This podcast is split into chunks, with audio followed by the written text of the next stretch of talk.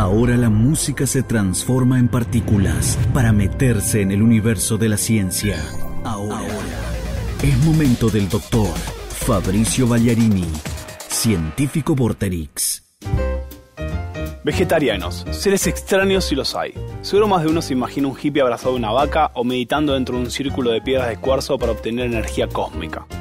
Pero ¿qué pasa si le quitamos toda esa magia sin fundamentos y hablamos de las ventajas reales de no comer carne?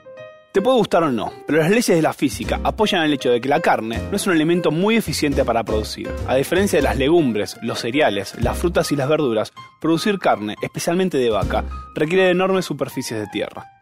De todas las tierras del mundo utilizadas para producir alimento, más del 70% está destinada a la ganadería, mientras que el porcentaje restante está ocupado por cultivos. Pero banca, porque un tercio de esos cultivos son utilizados para alimentar a esos animales. Para ponerlo en números, de los 2.7 millones de kilómetros cuadrados que tiene la superficie argentina, la mitad está destinada a producir alimentos, de los cuales 1.1 millón son pastizales para la cría de ganado vacuno solo 0,4 para cultivos. A su vez, la gran mayoría de estos cultivos son forrajeros, o sea cultivos cuya mayor proporción son destinadas al consumo animal de acá o de otro país, como soja, maíz, sorgo y girasol.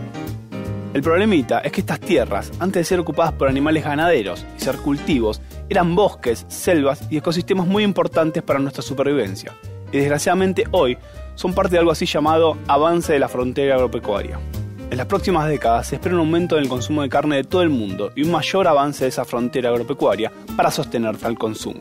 Esto significa una reducción de los bosques nativos tropicales y subtropicales como el Amazonas y el Gran Chaco americano. Al mismo tiempo, se va a producir un aumento de las emisiones de gases de efecto invernadero producidos por este sector, tanto por las actividades ganaderas y agrícolas como las generadas por la deforestación. Qué gran problema, ¿no? ¿Y ahora qué hacemos con todos estos datos? ¿Qué opciones nos da la ciencia para enfrentar esta difícil situación? Las investigaciones dicen que reducir el consumo de carne sin eliminarla por completo podría ayudarnos a detener la deforestación, a proteger ecosistemas y a reducir las emisiones de gases de efecto invernadero, mitigando el cambio climático. Además, la mejor evidencia científica disponible nos dice que comer carne no es un alimento necesario para lograr el correcto crecimiento y desarrollo de ninguna etapa de la vida, ni en el embarazo, ni en la lactancia, ni en la infancia, ni en la adolescencia, ni en la adultez, ni en la vejez, ni inclusive para atletas. También está demostrado que el alto consumo de carne está relacionado con enfermedades del corazón, hipertensión arterial, diabetes tipo 2 y algunos tipos de cáncer por lo que reducir el consumo de carne también atraería beneficios muy interesantes para la salud pública. Cambiar la carne por otros alimentos que la reemplacen nutricionalmente no es algo factible en comunidades que viven de los animales, porque estas suelen estar habitadas en zonas donde se cultivan alimentos, no es algo muy fácil. Pero esa es la minoría, ya que la gran mayoría de la población vive en ciudades donde el acceso a los alimentos es muy fácil y cambiar de dieta solo requiere de tu voluntad.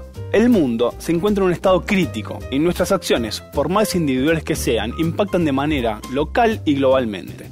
La ciencia, nuevamente, da las herramientas necesarias para tomar decisiones que nos permitan asegurarnos la subsistencia de las futuras generaciones.